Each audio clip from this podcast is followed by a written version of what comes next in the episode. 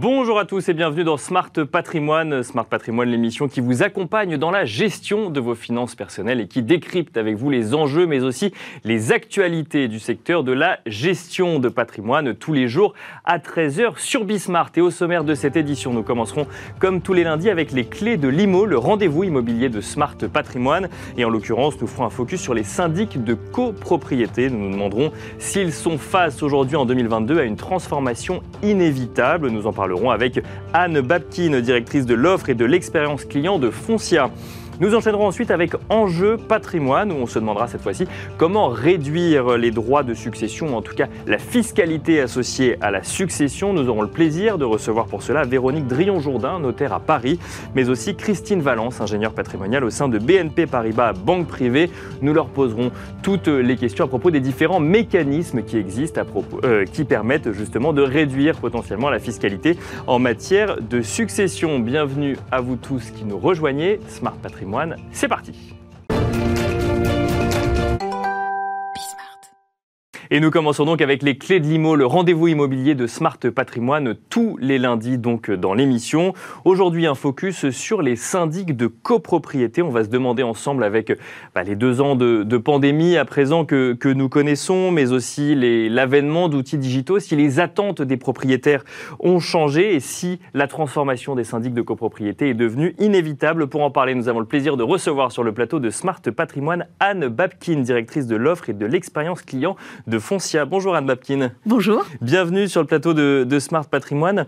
Euh, bah, j'ai annoncé du coup la problématique en introduction. La question c'est de savoir si euh, la transformation d'un syndic de copropriété aujourd'hui est quelque chose d'inévitable. C'est vrai que les syndics n'ont pas été les premiers à euh, prendre le tournant de la transformation numérique ou digitale. On a vu avec deux ans de pandémie des gens qui sont restés confinés chez eux à certains moments, certaines activités qui se sont arrêtées. Est-ce que et on a vu des questionnements émerger, de savoir si on pouvait faire, euh, par exemple, des réunions de copropriété à distance, si on pouvait utiliser des outils digitaux pour gérer euh, les, syndics. On a même vu d'ailleurs des, nouveaux acteurs arriver sur ce marché aussi. Est-ce que ça euh, chez Foncia, et de manière plus générale, chez les syndics de copropriété historique accéléré des questionnements vis-à-vis des attentes des, des, copropriétaires Oui, on peut dire que ça, la pandémie a accéléré un mouvement qui était timidement en marche, euh, on, va, on, va, le dire comme ça.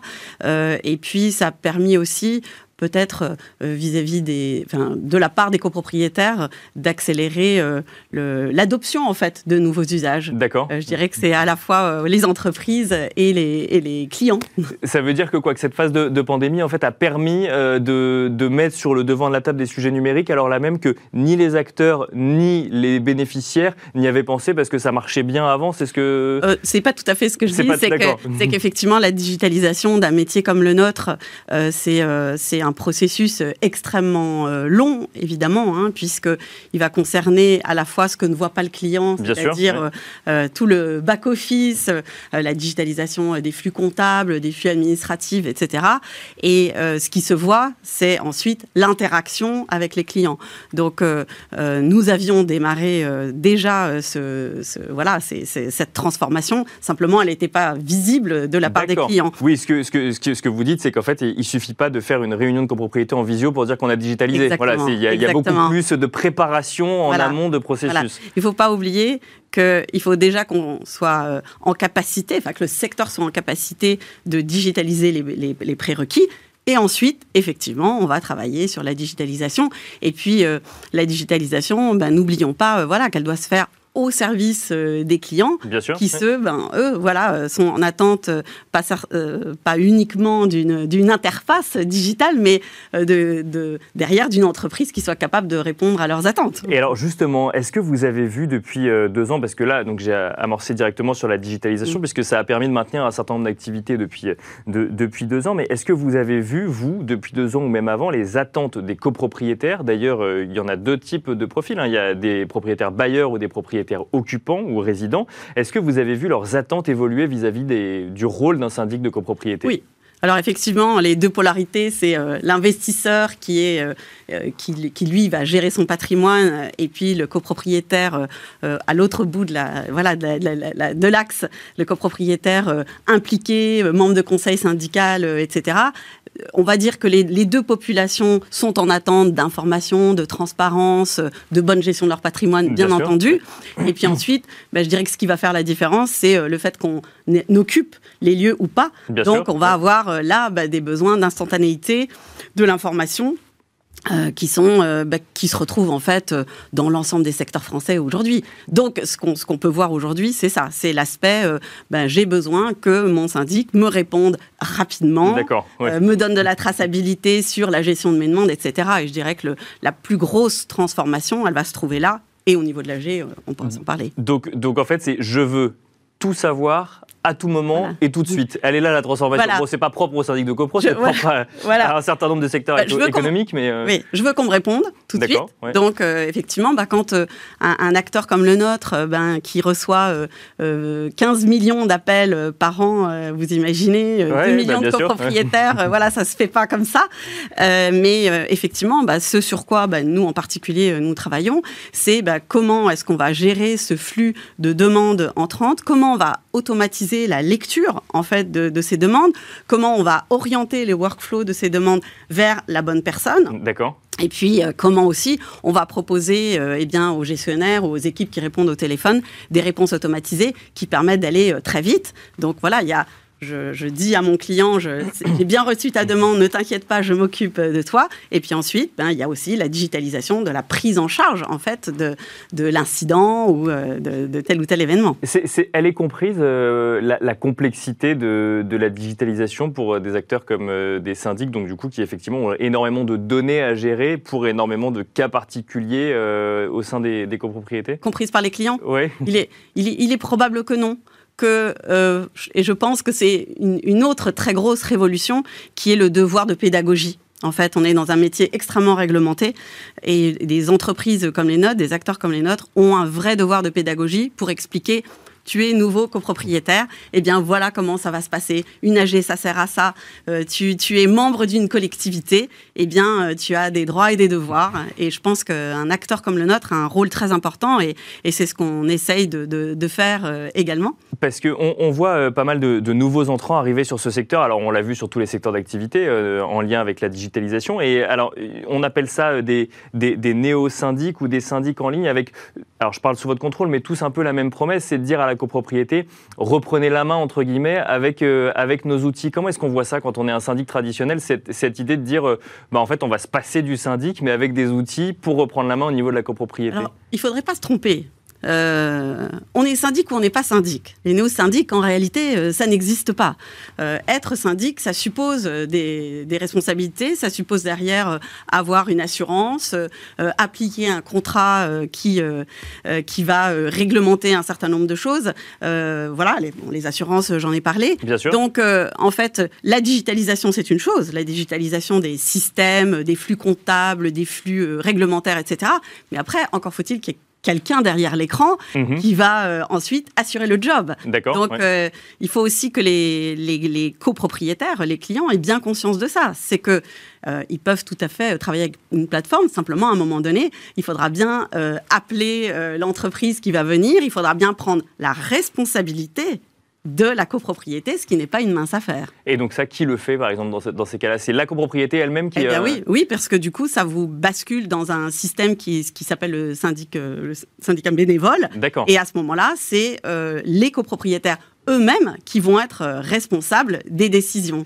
Et alors, quand on est syndic euh, traditionnel et qu'on a actionné du coup euh, bah, cette démarche de digitalisation, quand on voit ces néo-syndics arriver, on se dit bon bah c'est une raison de plus pour digitaliser encore plus vite, ou on se dit, bah, d'ailleurs néo-syndic donc c'est mon terme, mais apparemment c'est pas celui que vous que vous utilisez, où vous vous dites finalement c'est deux choses complètement différentes puisque c'est les, services proposés sont pas les mêmes.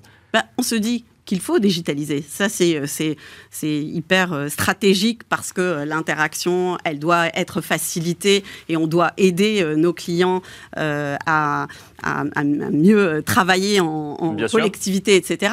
Mais en même temps, on a, comme je vous le disais tout à l'heure, ce devoir de pédagogie pour dire à nos clients, bah, vous avez le choix. Il y a effectivement deux façons de voir les choses et ensuite chacun est libre de le décider, mais il faut que en fait ces copropriétaires le décident en comprenant bien les enjeux et les conséquences de leurs décisions. Et c'est à quoi important. ils s'engagent. Alors vous parlez de devoir de pédagogie et euh, justement, alors il y a un sujet qu'on traite souvent dans cette émission, c'est les impacts de euh, la loi euh, climat et résilience sur un certain nombre de, bah, de, facteurs finalement du marché immobilier, sur le prix, sur le coût des rénovations ou autres, et notamment l'évolution des DPE. Est-ce que les syndics de copropriété ont un rôle à jouer là-dedans? Parce qu'effectivement, on s'adresse très souvent aux propriétaires, aux propriétaires bailleurs en leur disant qu'ils ne pourront plus louer.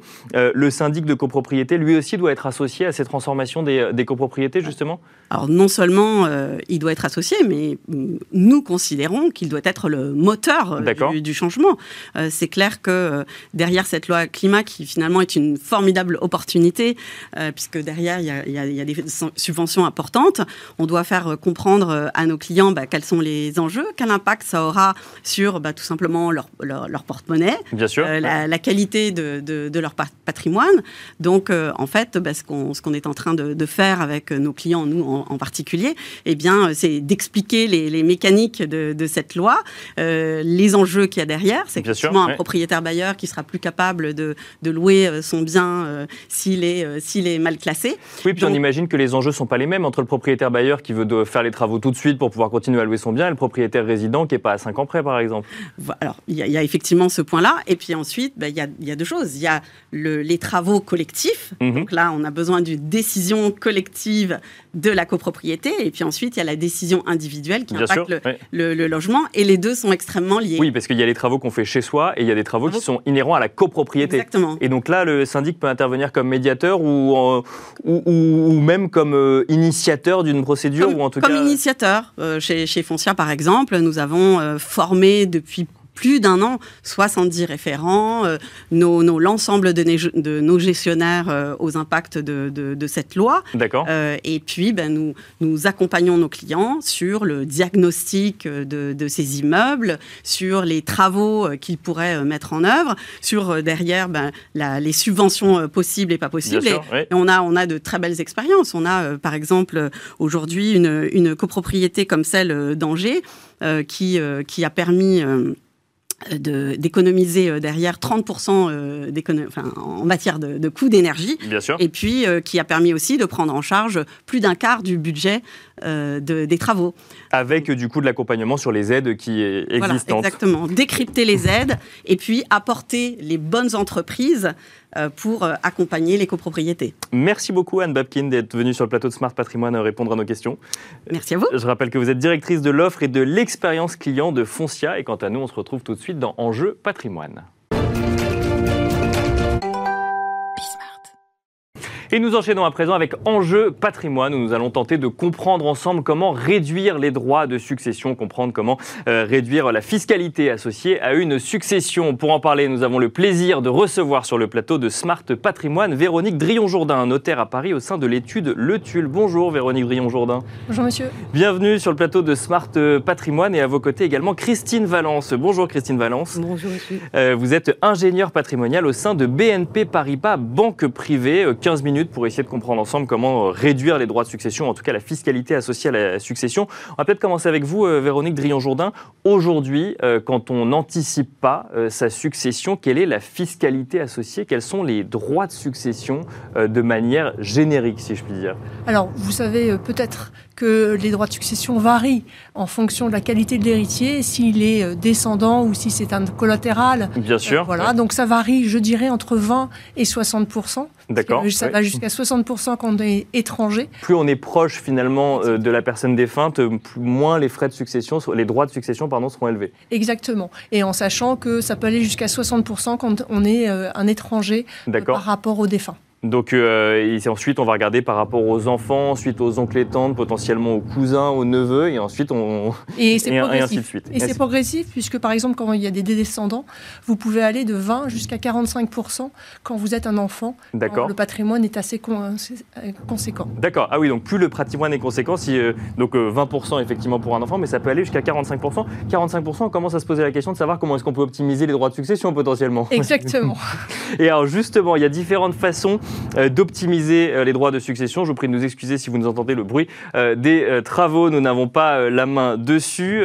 Christine Valence, nous avons tenter de réfléchir ensemble avant l'émission à différentes façons euh, de réduire les droits de succession. On en a listé un certain nombre et on va les détailler ensemble. Déjà, la première chose, quand on veut euh, réduire les droits de succession au moment de la succession, bah, c'est de commencer à transmettre son patrimoine avant le moment où on rentre dans une succession. Oui, alors ce que vous êtes en train de dire, c'est euh, la clé, hein, c'est l'anticipation. On en parlait ensemble euh, auparavant, et c'est vrai que c'est un moyen euh, extrêmement percutant, performant de préparer la, transmission, à la fois sur le plan de vue civil, parce que c'est pas le sujet aujourd'hui, mais on, sait bien que c'est la question civile, c'est-à-dire à qui je veux donner, dans quelles conditions je veux donner. C'est la véritable, les véritables questions qui doivent être posées. Et après, effectivement, le fait d'anticiper permet généralement de trouver des solutions alors, vous, vous dites de maîtrise des droits. Alors, vous, vous dites effectivement euh, de décider à qui je veux donner. On a le choix de savoir à qui on veut donner. Non, de toute façon, on, y on, on, donne forcément à ses enfants en priorité. Alors, euh, il y a effectivement, mais euh, c'est pas une question fiscale, mais c'est effectivement le code civil qui fixe certaines, un certain cadre. Ça dépend également comment est composée la famille. S'il y a des enfants, s'il y a des petits enfants, s'il n'y a pas d'enfants, s'il y a un seul conjoint, etc. Il y a moyen de composer. Ce dont vous parlez, c'est la réserve héréditaire héréditaire qui existe, même si on en parle beaucoup en ce moment, c'est un sujet qui revient Bien sûr, fort dans l'actualité, dans mais il n'en demeure pas moins qu'effectivement, en présence d'enfants, il y a des règles qui trouvent à, s'appliquer selon la composition de la famille. Mais c'est euh, effectivement une réflexion qu'il faut avoir en amont. Mais pour répondre à votre question initiale, la transmission, l'anticipation de la transmission permet effectivement de réduire les droits. Alors d'abord parce que on peut faire des donations, ce dont vous parliez. Ces donations permettent, quand ce sont des enfants qui sont euh, donataires, d'utiliser ou de consommer, c'est le terme que l'on emploie généralement, l'abattement de 100 000 euros par parent et par enfant, euh, sans effectivement droit de donation. Donc 100 euh, 000 euros que chaque parent peut donner à chacun de ses enfants. Bien entendu. Pour avoir une réduction de la fiscalité ou. Bah, il n'y a il n'y a pas de si fiscalité. un, parent fait une donation de 100 000 euros à un enfant, eh bien, il n'y aura pas de droit de, donation là-dessus. D'accord. En revanche, on peut également euh, utiliser le, don familial de somme d'argent, c'est très utilisé hein, euh, par, les, par les Français, qui permet de faire une don de liquidité euh, de manière très simple, parce qu'il y a un simple enregistrement euh, à, l'administration fiscale, avec un abattement, là, une enveloppe plus exactement de 31 865 euros. D'accord. Dès lors que euh, le donateur est majeur ou mineur émancipé.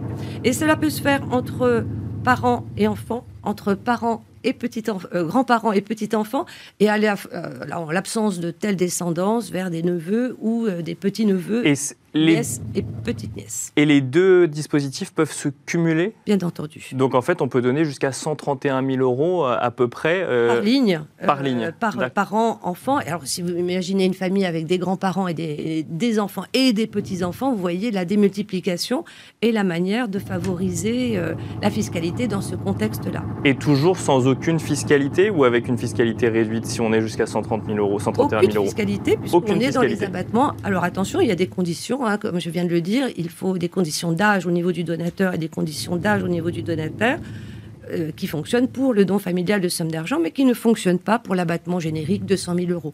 Et tout ça est reconductible tous les 15 ans. Tous les 15 ans. Euh, Véronique Drian-Jourdain, c'est des choses que vous voyez régulièrement euh, au sein de, votre étude à Paris? Tout le temps. On, essaye d'anticiper les choses, et c'est ce que disait Madame, c'est que le but aujourd'hui, c'est que lorsqu'on rencontre des clients, c'est d'essayer de voir avec eux comment est-ce qu'on peut anticiper de façon harmonieuse. D'accord. Parce que c'est vrai aussi que, si vous voulez, tous ces, ces dispositifs fiscaux sont importants, mais il faut le faire dans un cadre civil bien encadré pour que tout le monde euh, vive les choses bien, parce qu'il faut rappeler quelque chose de très important, c'est que si vous faites une donation euh, de dons comme ça et que vous ne faites, vous n'encadrez pas ça dans un, contrat, bien sûr. Bah, au moment du décès du défunt, il faudra rapporter cette somme bah, d'argent. c'est ce que j'allais vous dire, oui, effectivement, c'est, il faut, faut s'assurer que ça corresponde aux règles de succession le jour où il y a effectivement un décès. Et c'est très important de veiller à ce cadre juridique pour qu'au moment du décès, il n'y ait pas de zizanie dans, entre les membres Bien de la sûr. famille. Oui, on, a donné plus à toi, moins à toi. Comme on aille regarder dans l'assiette du voisin. Cette expression, mais je pense qu'elle est assez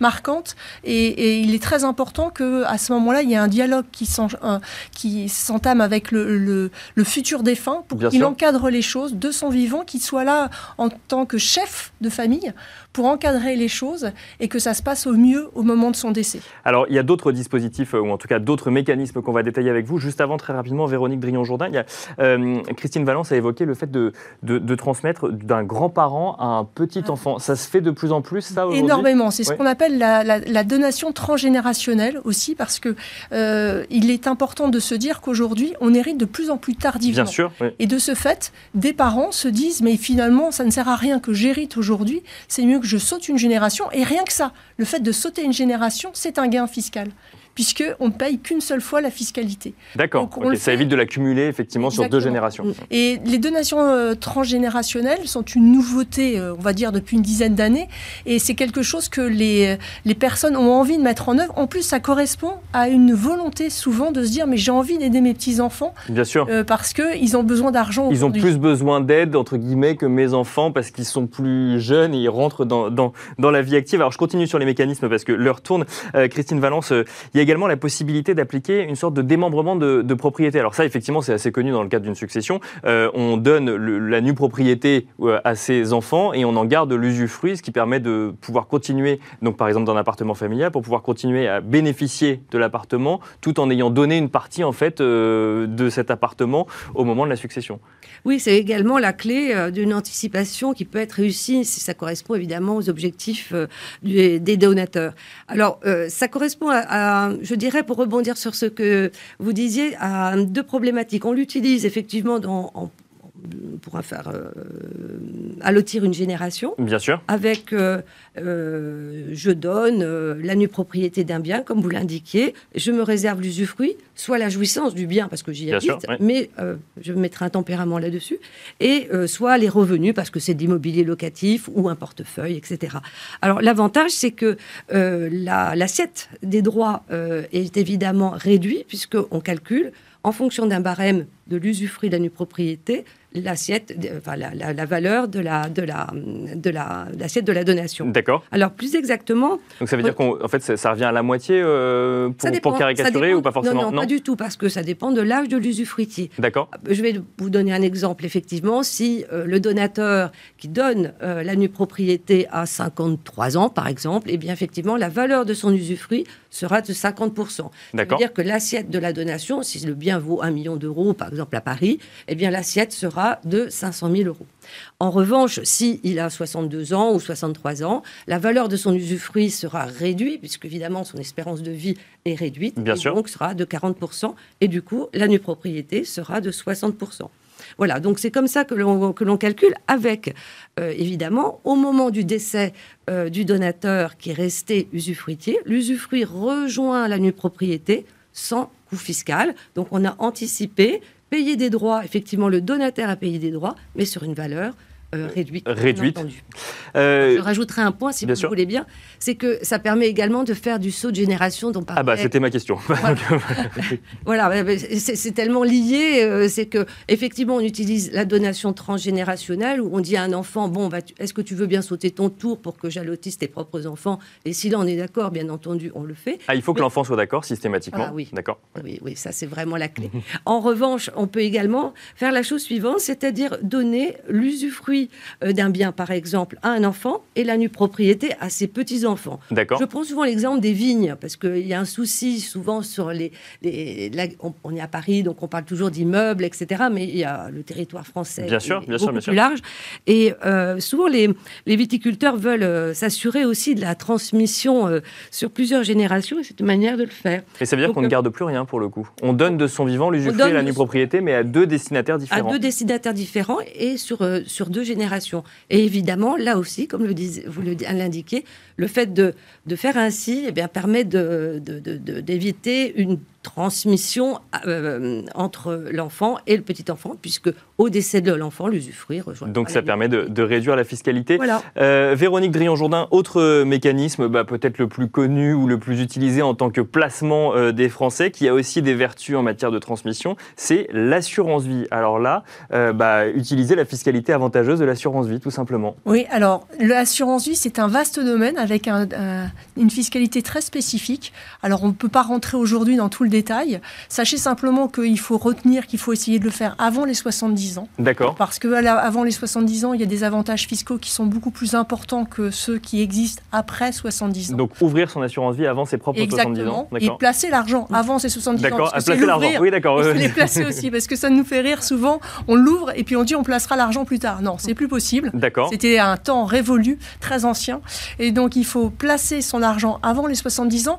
Et je dirais que c'est surtout un moyen d'aider ses enfants, pourquoi pas, mais c'est aussi d'avantager d'autres personnes. Parce que comme les droits de mutation, c'est ce que je vous ai dit tout à l'heure, étaient très importants euh, pour certaines personnes, comme les neveux et nièces, ou quelqu'un d'étranger ou autre. Bien sûr. En revanche, la fiscalité euh, au niveau de l'assurance vie permet, on va dire, de 20 à 31 c'est encore une, c'est, grande ligne. C'est un exemple. c'est un exemple. Ça permet de transmettre son patrimoine et surtout, il y a un abattement de 152 500 euros par bénéficiaire du contrat d'assurance vie. Vous avez 10 petits-enfants, vous pouvez leur faire bénéficier de 152 500 par le biais de l'assurance vie.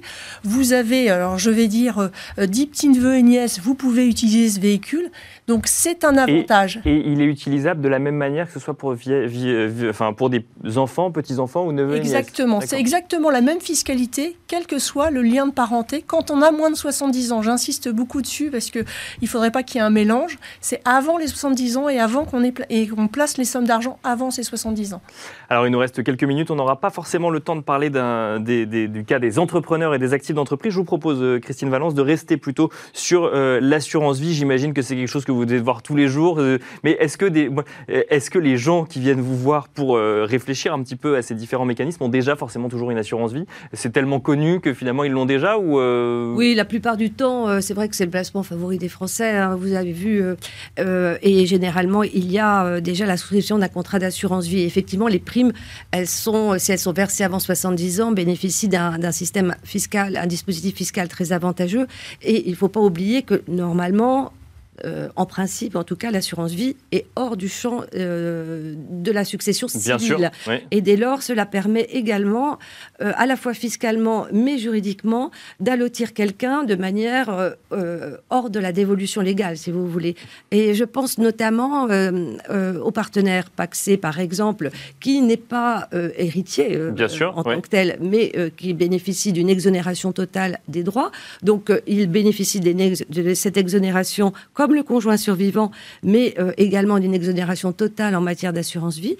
Euh, et puis euh, le concubin, alors lui, pas du tout héritier, c'est évident, non il parent. Peut, il peut être bénéficiaire d'assurance vie. Bien entendu, il est non parent au regard de la fiscalité. Donc, euh, si vous faites un leg en faveur de votre concubin, eh bien, il sera taxé à 60%. Donc, on va utiliser le véhicule de l'assurance vie pour éventuellement protéger ce concubin et euh, la lotir et lui permettre de toucher des sommes au décès euh, de son compagnon. Et alors, il nous reste quelques secondes. si jamais j'ai quatre enfants et que je n'ai pas versé exactement, d'ailleurs, je peux avoir plusieurs contrats d'assurance vie avec un bénéficiaire à chaque fois. Est-ce que du coup, on peut rappeler pour, euh, au moment de ma succession pour recréer une égalité? Non, je vous vois dire non, Véronique Grillon-Jourdain. je vais la laisser. non, on, ne peut pas faire on ça. On ne peut pas faire ça. C'est en dehors du champ. C'est en dehors du champ, c'est ce que nous disait Christine Valence. Donc on ne peut pas effectivement euh, venir recréer une égalité après. Mais par contre, ça, du coup, vaut mieux encore plus anticiper au moment euh, où, où, on le peut. Merci Véronique Drillon-Jourdain, notaire à Paris au sein de l'étude Le Tulle, d'avoir répondu à nos questions. Merci également Christine Valence ingénieur patrimonial au sein de BNP Paribas Banque Privée. Merci à vous également de nous avoir euh, suivis. On vous prie de nous excuser pour les éventuels bruits de travaux que vous aurez pu avoir entendus durant cette émission. On espère vous avoir donné toutes les clés ou en tout cas quelques clés pour comprendre comment optimiser votre succession avec les trois grands mécanismes que nous venons de vous euh, détailler. Et moi, je vous donne rendez-vous demain à 13h sur Bismart pour un nouveau numéro de Smart Patrimoine.